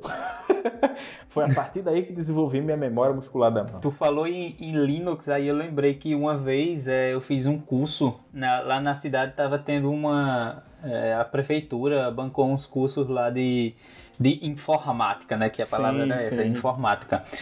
E aí é, eu fui lá e o pessoal da minha turma, a gente, a gente conseguiu o curso lá, só que aí todos os computadores eram Linux. E aí, tipo, eu já tinha é, usado computadores Windows antes e aí, tipo, foi um choque, né? Eu Falei, o que é isso? Por que, que é tão diferente esse negócio aqui? E aí o curso era, tipo, aprender a digitar, aprender a usar Excel, tipo, o Excel eu aprendi na época, mas esqueci, né? Porque Excel é um inferno. Difícil. E é, te- o GIMP, o GIMP eu usei ele no. A primeira vez que eu usei o GIMP foi no, é, no Linux. E aí depois eu usei também no Windows. Mas é engraçado porque era um sistema totalmente diferente. E eu, eu não sei se era. é, se era mito, mas um, tinha uma galera que dizia, ah não, porque o Linux não pega vírus. É, será que é isso mesmo? Enfim, né? Eu não tenho esse Nossa, eu não. nunca, nunca cheguei a usar. Agora, o que eu me lembro de em relação a navegador é que quando tudo começou, eu usava o Internet Explorer mesmo, que era super lento. Depois evoluiu para Mozilla, né? O Firefox. E aí veio o Google O Chrome. Mozilla Firefox era legal. Que era. Você conseguia instalar uns plugins mais interessantes. No, no Explorer não tinha. Ou quando tinha era muito ruim. O Explorer sempre foi muito, sempre foi uma pedra no sapato, né? Porque você nunca conseguia desinstalar, até hoje vem ele é com outro nome, né? Microsoft Edge, mas ainda assim você não consegue desinstalar, às vezes você clica para abrir sem querer e ele trava o seu computador inteiro. Sempre foi era, o- é o obstáculo do computador era o era o Internet Explorer. E aí, vocês lembram de mais alguma coisa assim da internet antiga? Eu, eu só tava lembrando aqui que, tipo, a gente falou muito de ah, a gente tá velho, não sei o que, a gente é cringe. Mas se a gente for olhar de fato, a geração da gente já é essa geração Z, tá ligado? Só que como a gente teve muito contato por. A maioria daqui a gente era de cidade pequena, né? Uhum. Então a gente sempre teve muito contato com as coisas que estavam chegando quando já na cidade grande já estava tudo evoluído. Então, é, a gente pegou muito dessa coisa da geração anterior à nossa por estar nesse, é, nesse contexto né, de, de, de cidade pequena que era sempre um pouquinho mais atrasado. Uhum. É, é interessante a gente perceber isso de tipo a gente não tá se relacionando tanto com essas questões da, da geração TikTokers, mas é, a gente teoricamente todo mundo da a partir da segunda metade do, dos anos no- que nasceu da segunda metade dos anos 90 já é dessa geração, então é muito engraçado a gente perceber esse esse choque de, de gerações aí, mesmo a gente estando dentro da geração, né? É Muita coisa chegou meio que atrasado, né, pra gente, digamos assim. Pois é, então a gente é cringe de espírito. Eu até prefiro ser cringe. É muito, eu acho muito mais legal ter essas lembranças. Ah, eu também. eu tava me lembrando do. A gente tava falando de jogos, eu só me lembrei assim agora, é, menção honrosa. Acho que Fátima falou bem rapidinho, não deu pra gente comentar muito. Os jogos da Barbie, é, Girls Go Games, que era jogos pra menina, entre aspas, né? Que botava aqueles joguinhos pra vestir, pra arrumar o cabelo, não sei o quê. Que tipo, era uma coisa assim bem estereotipada, mas ao mesmo tempo eu gostava desses joguinhos. Maquiagem, cuidar de bebê. Eu nunca gostei desses, de, assim, de. De, ou de médico, ou de cuidar de bebê, ou de preparar médico. comida. Nossa. É, esses de, de dentista, o de cuidar dos bebês, o de preparar comida eu não gostava. Agora, os de arrumar o cabelo e botar roupa na boneca eu achava maravilhoso. Eu criava altos looks bem emos Eu adorava. pra personagem, era muito bom, pô. Tinha um site chamado Dolls.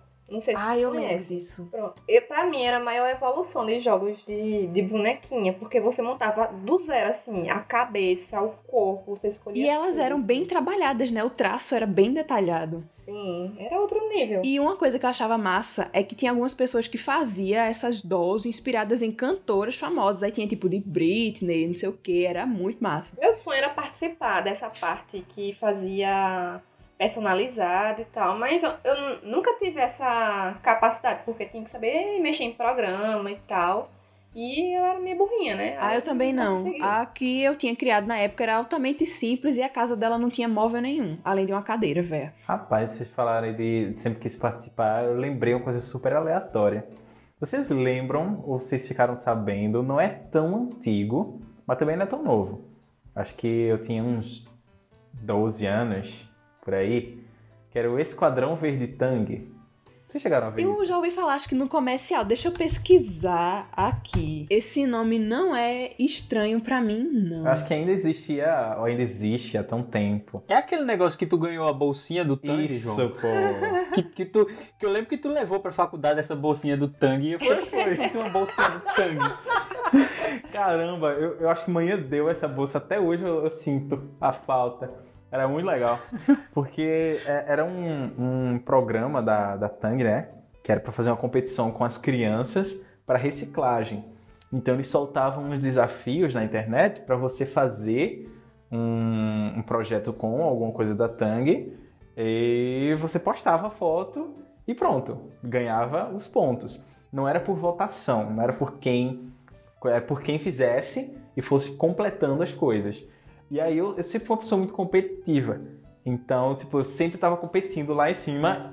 E o detalhe é que manhã não comprava Tang. Por quê? Porque era muito caro, obviamente. Porque o Fresh era mais barato.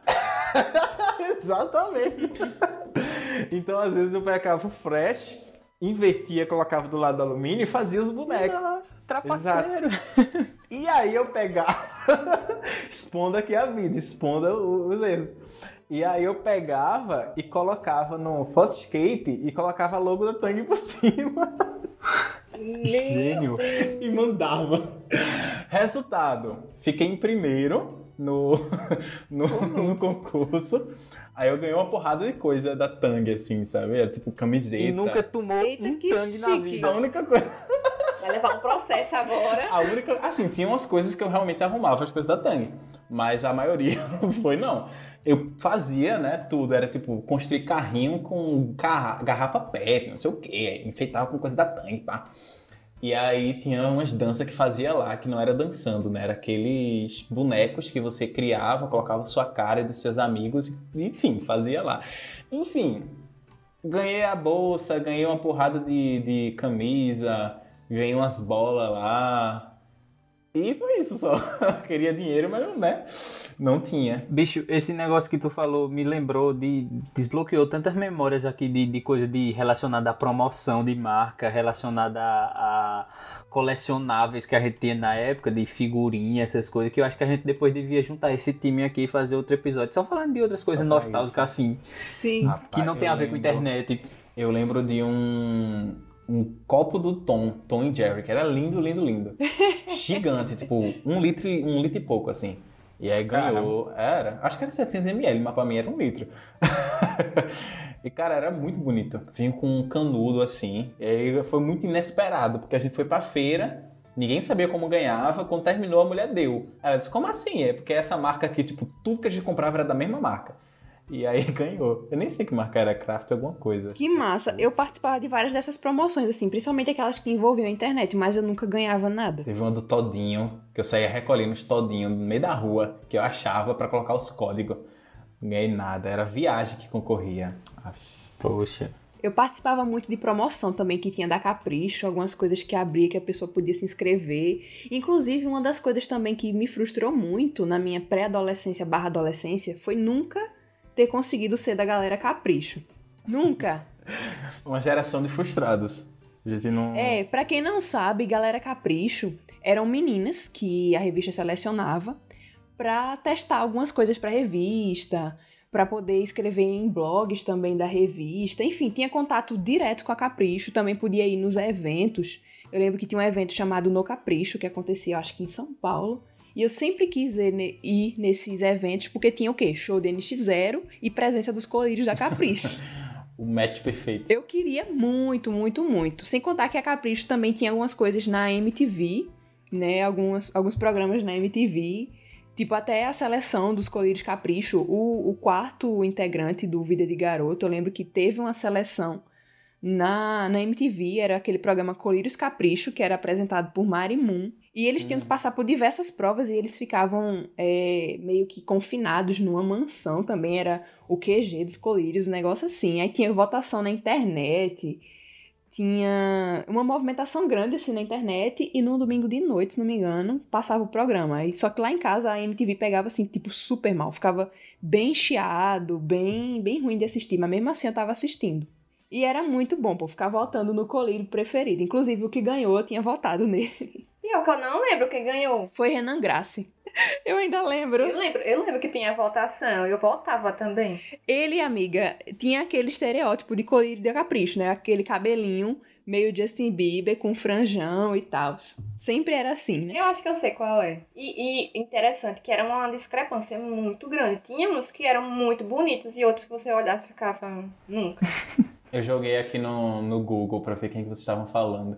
Aí apareceu um cara aqui com uma franja, acho que é esse. Aí o primeiro Instagram, aí tem tipo aqui, Renan F. Graça, aí é por conta privada, é seguido pelo Papel Pop. Então provavelmente é ele. É, deve ser mesmo. Tá com 17 mil seguidores. Só que conta privada, que é, é super reservado, deve estar bem afetado pela vida.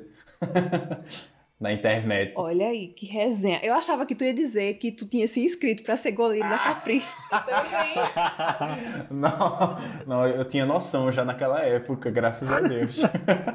Sabia que não ia dar nada. E agora uma coisa assim que, observando agora com um olhar mais é, atual, né? A gente olha assim pros colírios e pensa, caramba, quanto menino padrãozinho. Eles eram praticamente todos iguais, Se a né? gente olhar tudo que a gente fazia naquela época, inclusive, a gente vai ver tanta coisa errada, assim, sabe? Moralmente errado, que, que você para e faz. Hum... Então, né? Por isso que a gente gosta de apagar. Eu, eu, eu entrei no meu Twitter antigo esses dias. Tem 11 anos meu Twitter. Então eu era uma pessoa completamente diferente. Era um negócio esquisito que a gente falava, um jeito diferente, sabe? A risada era diferente, as palavras eram diferentes. Era bizarro, pô. Se você, se você entrar no Big Brother, eles vão encontrar esse perfil aí e vão cancelar você. Exato. É por isso que João já tá apagando tudo aí. É, antes de eu sair, antes de eu me inscrever no próximo ano, fiquem espertos aí. Apagarei, apagarei.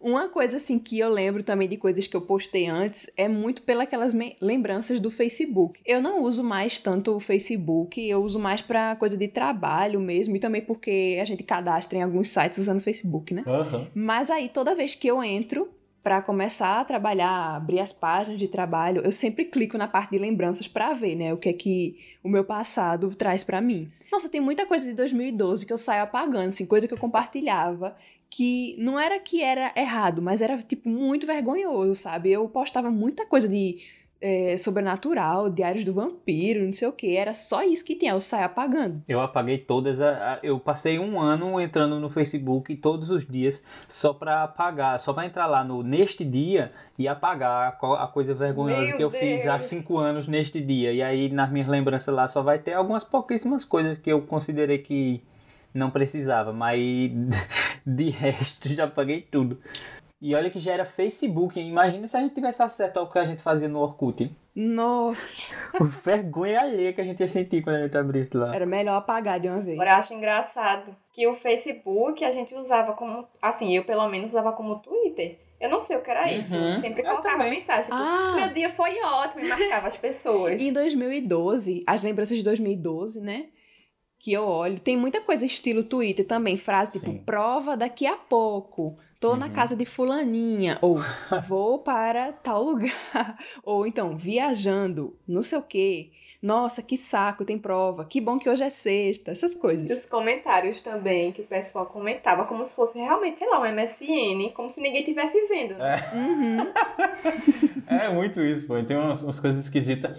E a gente ainda faz isso de tempos em tempos por conta das lembranças, né? Então a gente continua perpetuando aquela conversa que tá antiga lá. Então, tipo, três anos, você responde um comentário super antigo. Só pra foto. aparecer lá pra alguém. É.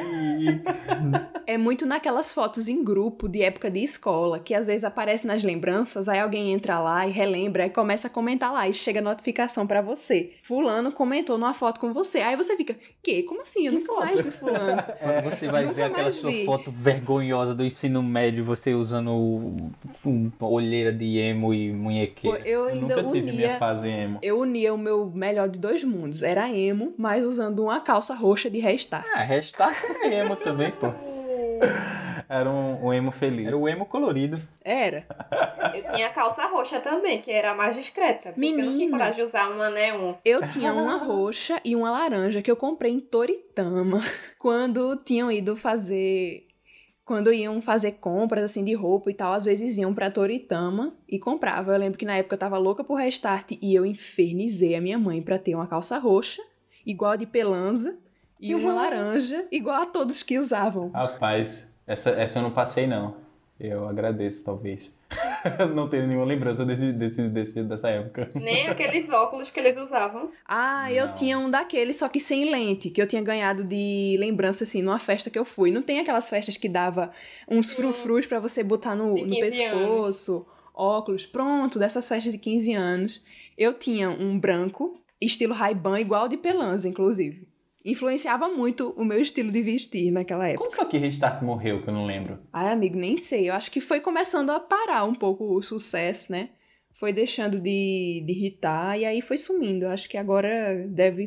Cada um deve ter um, um projeto por conta própria. Vocês viram que aquela menina do meme do Restart, ela surgiu. Ah, eu vi. Eu vi. E eu vi uma entrevista com ela. A menina do. Isso é uma Vou puta xingar? falta de sacanagem. Vou xingar muito no Twitter.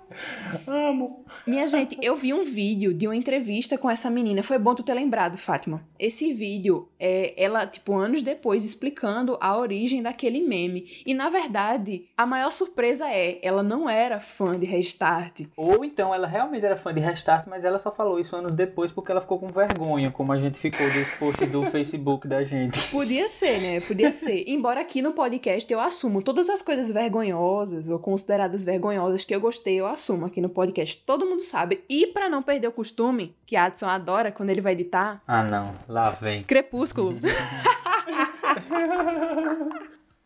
Ah, eu achava o Crepúsculo massa quando eu assisti pela primeira vez. Ah, eu gostava assunto é também. internet hoje, né? Assunto é internet, Estamos não é a- Crepúsculo, não. Zero episódios sem falar de Crepúsculo. O nosso Crepúsculo. recorde é zero episódios. Os 45 do segundo tempo vocês ainda conseguiram enfiar Crepúsculo no episódio. É Eu fiz inacreditável. questão. E você não apague não da edição, não, viu? Marília, tu já viu aquele Matando Matheus Agrippa? Já, já ouvi falar. Ele fica reassistindo os filmes, né? Sim, é muito bom. Melhor coisa que você tem pra assistir sobre Crepúsculo são os vídeos deles. Eu devia ter feito isso da minha vida na internet. Inclusive, tinha até um site bem antigão que era muito legal pra acessar, que era o Fofox, que era um site de notícias de coisa de Crepúsculo e do universo, dos atores e tudo mais. E tinha umas tirinhas, tipo charge, que eles faziam, que era muito legal, que era Crepusculinho, que também eu era muito viciada naquilo. Tinha uma amiga minha que imprimia aquelas tirinhas para colar no caderno. Isso aí eu não fazia ideia. Enfim, rolava isso. Pelo menos na bolha lá dos crepusculetes. Não sei nem se é esse o nome do fandom, né? Mas enfim. Se não for agora é. É.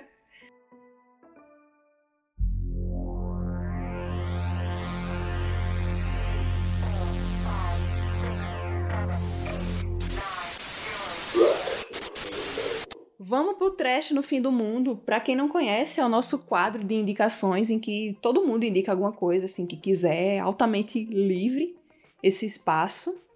E eu vou começar, beleza? Eu vou falar sobre música, que eu gosto sempre, né?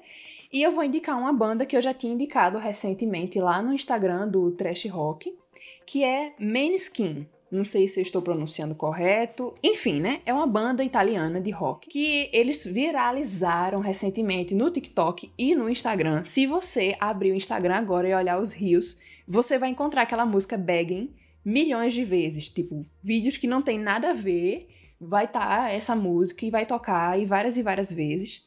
Eles viralizaram com essa música e com outra música também que eu não consigo pronunciar, que eu acho que é Exite e Buoni. Acho que eu falei totalmente errado, mas se você digitar assim, você encontra. E eles são muito legais, sabe?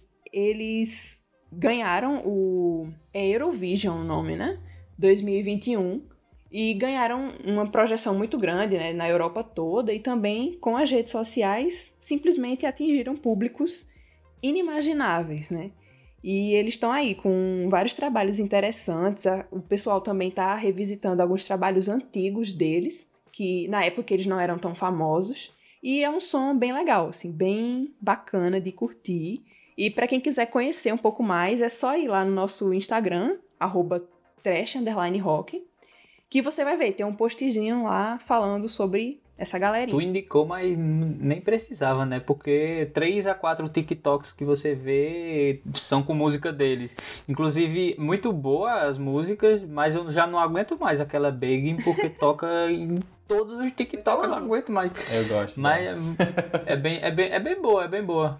E é interessante porque a maioria dessas que irritaram já são antigas, Sim. né? São músicas bem antigas e já da, do início da carreira deles. E a, e a maioria cover também, é bem interessante. Essa Begging é cover, por exemplo. Mas é, é bem interessante a banda mesmo. E é um, eles têm uma atitude assim de, de, de um, um rock. Estamos gravando aqui no dia é, do rock, né? Como para situar as pessoas. E é uma boa, uma boa indicação para o, um novo respiro para sim, o rock. Sim, sim. Eles trazem elementos do rock mais das antigas, mas também com muita coisa mais moderna, né? Já que eles são altamente da nova geração. Eles são, inclusive, mais novos que a gente, vale lembrar, né? Yeah. Pois é, eu não imaginava, assim, eu olhei as fotos e pensava que eles eram mais velhos, mas eu fui pesquisar para fazer o post lá do Trash e eu fiquei impressionada. Mas eles são, tipo, super, super talentosos. Eu acho que vale a pena conhecer, indo muito além, né, dos hits que estão viralizando aí na internet. E é muito interessante, né? Porque tem música em italiano, tem música em inglês, é aquela mistura. Eu acho massa, assim, quando uma coisa que não é na língua inglesa viraliza. Eu sempre falo isso aqui no podcast. Quando isso acontece, eu acho muito massa. E vocês? Eu tenho um, uma, um filme para indicar e acho que todo mundo aqui já viu na Netflix, no bonezinho, que é Rua do Medo 1994, que é um são três filmes na verdade, né? Eles estão sendo lançados, se eu não me engano, todo final de semana. Já lançou dois e já já vai lançar o terceiro. E eu assisti o primeiro e achei muito bom. É, algumas pessoas estão dando notas um pouco ruins, mas eu acho que quem gosta de filme adolescente e quem gosta de um terror mais leve vai gostar. E o filme, ele se passa numa cidade, não vou lembrar o nome agora, mas é uma cidade que de tempos em tempos tem vários tipos de assassinatos bem, bem estranhos, bem bizarros, vários massacres, e a, a cidade é conhecida por isso, ela é muito mal falada por isso. E o filme, ele já inicia com um assassinato no shopping, senão a spoiler tá lá na sinopse. E é, acontece com uma menina é, conhecida na, na escola dos personagens principais, que são cinco adolescentes. E aí, nesse meio do, meio do filme, eles vão acabar sendo é, perseguidos por alguns assassinos.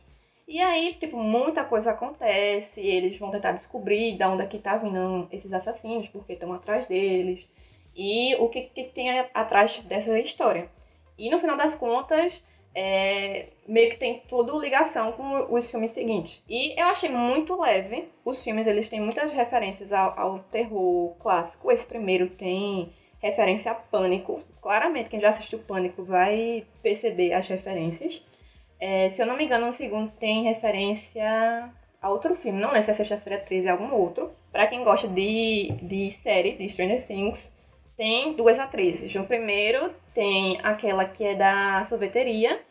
E no segundo filme tem a Ruivinha Max. Então, meio que junta, sabe? Eu acho que vale a pena dar um, uma chance. Eu já, já tinha ouvido falar. Inclusive, eu e Adson, a gente tava até pensando em assistir esse filme recentemente. Tem uma cara bem de It, né? Aquele terror com hum. é, criança, com adolescente, de, numa cidade. Até a vibe de cada filme ser um ano lembra bastante It. Interessante. E, é, agora, não espere medo. Eles dizem que é filme de terror e tal. Mas não faz medo. É Ainda é muito bem. mais você Pra mim é melhor, é porque eu sou medrosa. você ficar instigado pela história do que do que pelo susto, sabe? Porque é bem adolescente, sabe? É bem de boinha, assim. E o que é legal é que eles colocam adolescentes um pouco mais atuais, vamos dizer assim, né? Tem um, um casal LGBT e tal. Enfim, é, é... e não é nada forçado. Algumas pessoas criticam que acham que os personagens não são muito aprofundados, mas eu acho que o, a ideia é muito mais sobre descobrir o, os assassinos, sabe? Toda aquela história que envolve a cidade. E aos poucos os personagens vão se desenvolvendo. É isso, eu gostei. Aproveitar que a gente tá na vibe saudosista, numa vibe nostálgica, vou indicar um, um filme que eu assisti esses dias. Já saiu há um tempinho, mas eu assisti esses dias lá no Disney Plus, que me trouxe muitas, muita, muita carga nostálgica que é o filme Christopher Robin, que você mostra o futuro, né, do, do Christopher, que é o, o menino lá que virou amigo do Sinho Poo e do, do, da galera lá do Vale dos Sem Acres, não é assim que chama? E é muito legal o filme, eu não esperava que fosse tão, tão divertido, porque eu tinha visto os primeiros trailers na época que estava saindo, tinha achado o Puff um pouco meio estranho, o ursinho lá mas no filme faz sentido ele ser daquele jeito e tipo. É muito engraçado porque você tem os personagens que são exatamente como eles são nos desenhos antigos e, e você tem lá o, o Christopher adulto com dilemas adultos e que me fez pensar em várias coisas assim, poxa, a gente vai se tornando adulto e vai é, perdendo um pouco essa questão da, da, da inocência que a gente tem quando é criança e tipo no mau sentido também, né? Porque você é, começa a focar em algumas coisas que é, nem sempre é o que o seu eu, a sua criança interior estaria feliz com aqui, com o adulto que você se tornou às vezes. E aí é, é muito de resgatar, resgatar essa questão da infância, que foi muito que a gente falou aqui nesse, nesse episódio, né? Então é um filme bem, bem bacana lá para você se sentir nostálgico. Ah, acho que a minha recomendação vai ser também nessa vibe mais nostálgica. Eu ia recomendar outra, mas Adson, quando falou Disney Plus, eu me lembrei de uma série que é nova, mas que resgata um filme da infância da gente. Que lançou agora Monstros no Trabalho, que é do Disney Plus. Ah, eu quero ver. Tá muito legalzinha. A gente não acompanha necessariamente. Assim, a série, né? Ela é, se passa um dia depois do final de Monstros S.A. Monstros S.A. lá de 2001 que trouxe os monstros, né, enfim, assustando as crianças para fazer eletricidade para a cidade deles. E aí no final, spoiler, spoiler de um filme de, 11, de o quê? 10, 20 anos, 20 anos atrás. É, 20 anos. e aí no final eles descobrem que a maior energia na verdade é o riso. E agora os monstros que só sabiam assustar precisam aprender a fazer as, as crianças a darem risada, né? Então eles mostram, começa né, com essa crise de, de energia, porque ninguém sabe fazer as crianças rirem, então eles não conseguem fazer a, a cidade funcionar. E a gente vai acompanhando novos personagens, e tem os clássicos também que aparecem na série. É bem divertida, toda semana vai ter um episódio novo, na quarta-feira também lá no Disney Plus. Já tem dois, acho que agora quando esse episódio sair já vão ter pelo menos três. Então acho que vale a pena assistir. É bem levinha. E sobre música, eu vou recomendar uma música que eu tô escutando muito agora e que também veio por conta do TikTok, mas porque como ela explodiu no TikTok, ela deu uma mudada um pouco na, na forma que ela faz música, que é a Aurora. A Aurora ela era uma cantora bem mais indie, né? Lá na Noruega. Ela era da Noruega, né? Eu acho que é. Ou Austrália. Enfim, cantava inglês, mas não era dos Estados Unidos. E aí ela explodiu no TikTok com a música dela. E agora ela tá lançando um, um, umas músicas mais comerciais, assim. E essa música última que ela lançou é bem legalzinha, bem divertida. Eu acho que vai irritar de novo. Que é Cure for Me. Cura pra mim. Que, enfim, escutem que, que, é, que é bem legal. Vale a pena, vale a pena dar esse, esse views pra ela, que ela é uma pessoa legal. João sempre tem indicações fofinhas de música, né? Da outra vez também foi assim. Eita, pois tá aí. Essas indicações. Conheçam, assistam, escutem, né? O que não falta é, é diquinhas para vocês. E a gente vai encerrando esse episódio por aqui. Eu me diverti muito, minha gente. Foi muito massa relembrar todas essas coisas, né? E também matar a saudade de conversar com todos vocês assim. É, juntinhos numa chamada. Ah. Nostalgia de faculdade também. Pois é, né? É. É verdade. E as nossas redes sociais, né? O Trash Rock você encontra no Instagram como arroba trash underline rock e no Twitter, arroba trashrockpod. E o meu Instagram, para quem quiser seguir, arroba maríliabpessoa. E vocês façam aí os seus, seus jabás. Sou o João, eu tô me apresentando agora. é, bom, sou de cinefilia, cinefilia é o cinefilia com 3 no lugar do E. E o meu Instagram pessoal é João Soares, com 3 no lugar do E também. É bem tranquilo de encontrar, é só seguir lá, que posto quase nada, mas, mas existo ainda. O meu é, o Instagram é FAH Queiroz, com dois Is. E eu só vou passar o Instagram porque eu sou misteriosa e não quero ninguém no meu Twitter. é, o meu Instagram e Twitter, é, inclusive vou dizer aqui que eu acabei de. Eu mudei antes de gravar esse episódio aqui, mudei meu arroba nas redes sociais, porque eu tô começando um projetinho aí e mais em frente vocês saberão mais. Então, meu Instagram e Twitter são AdsonKT, K e um T, é, normal, escrito tudo junto. Adson com D mudo, tá? E em breve terei algumas novidades aí para quem curte anime e etc. Então, se você é desse mundinho aí, me segue lá que a gente vai conversar em breve. Olha, em primeira mão. Primeira mão. Serioso, gosto, gosto. ai, ai. Enfim, né? Agora, nossa finalização, né? Minha gente, muito obrigada, viu? Adorei gravar com todos vocês. Muito obrigada, João. Obrigada, Adson. Obrigada, Fátima. Foi massa bater esse papo com vocês, viu? E para você que está escutando esse episódio, muito obrigada também. Se você acabou de conhecer o podcast, aproveita para maratonar né, os episódios antigos. Eu tenho certeza que tem alguma coisa que pode te interessar, né? Indica para os amigos também. Espalhe aí esse podcast pelo mundo, beleza? Então é isso. Um beijo Tchau, tchau. Tchau. Tchau. Valeu.